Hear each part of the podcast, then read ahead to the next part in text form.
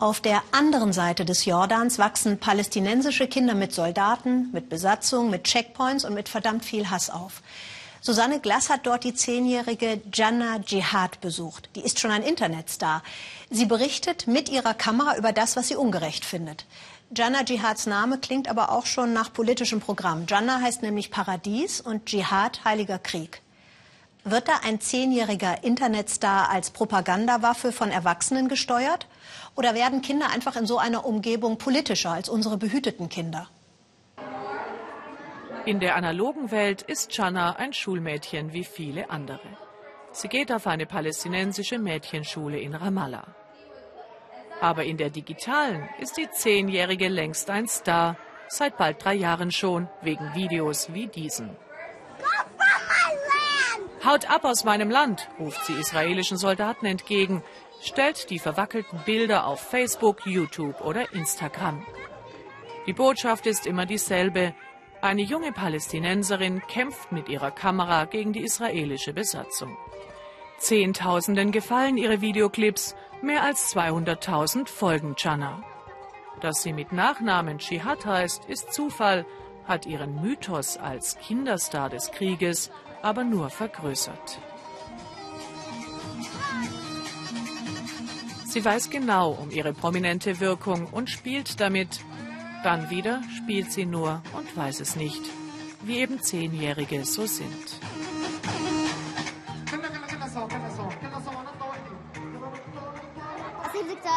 Ich will Ärztin werden, sagt die Freundin, und ich Journalistin, um Palästina zu befreien. Aber wir haben nichts gegen Juden. Da werden sie plötzlich ganz ernst. Wir mögen die Juden, wir haben jüdische Freunde, wir wollen nur ein Ende der Besatzung. Das israelische Militär steht mit einem Posten direkt vor Chanas Dorf. Nabi Saleh in der Westbank.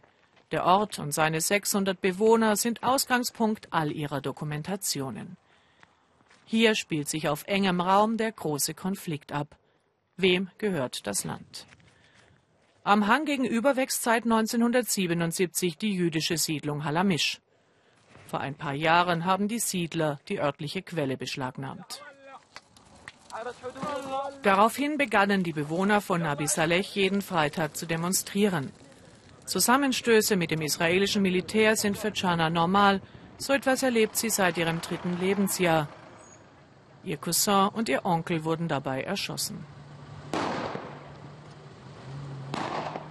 Natürlich habe ich jetzt Angst hier. Wenn man mit der Besatzung lebt, hat man immer Angst, dass ich noch jemanden verliere, dass ich mich selbst verliere, dass ich festgenommen werde oder dass ich verletzt werde.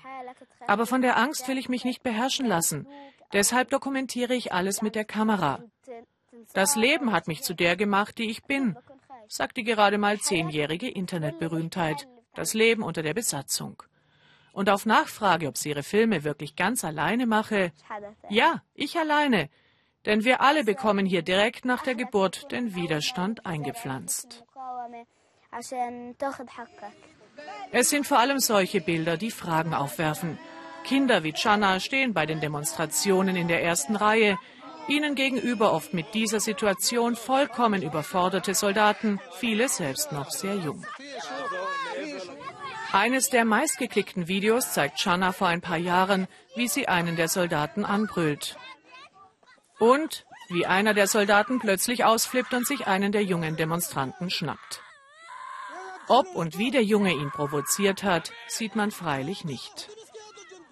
Unter den Demonstranten, die nun versuchen, das Kind dem Soldaten zu entreißen, ist auch Chanas Mutter, die Frau mit dem schwarzen Hijab. Lass ihn los, schreit sie, er ist doch noch ein Kind.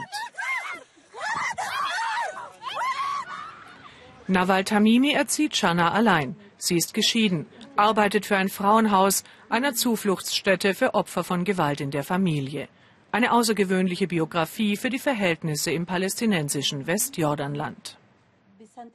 Dass sie im Dorf die Kinder bewusst in den Vordergrund stellen, weist sie zurück. Aber sie könnten und wollten deren Aktionen eben auch nicht verhindern.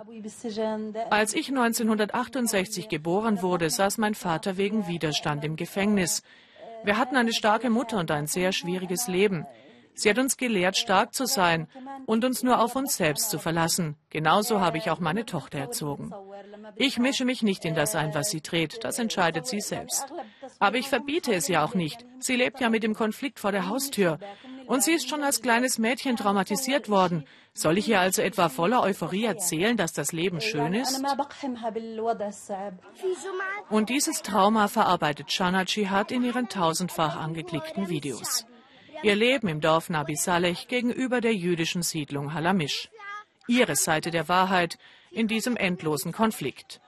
Auch wenn sie sich gerne als Journalistin bezeichnet, ist sie vielmehr eine Bloggerin, die geschickt die Macht der Bilder nutzt. Und das weiß ich auch. Eigentlich will ich auch gar keine Journalistin sein. Wenn Palästina befreit ist, möchte ich gerne Fußballspielerin werden oder Wissenschaftlerin. Und manchmal will sie auch einfach nur kleine Tochter sein, von der Mama verwöhnt werden.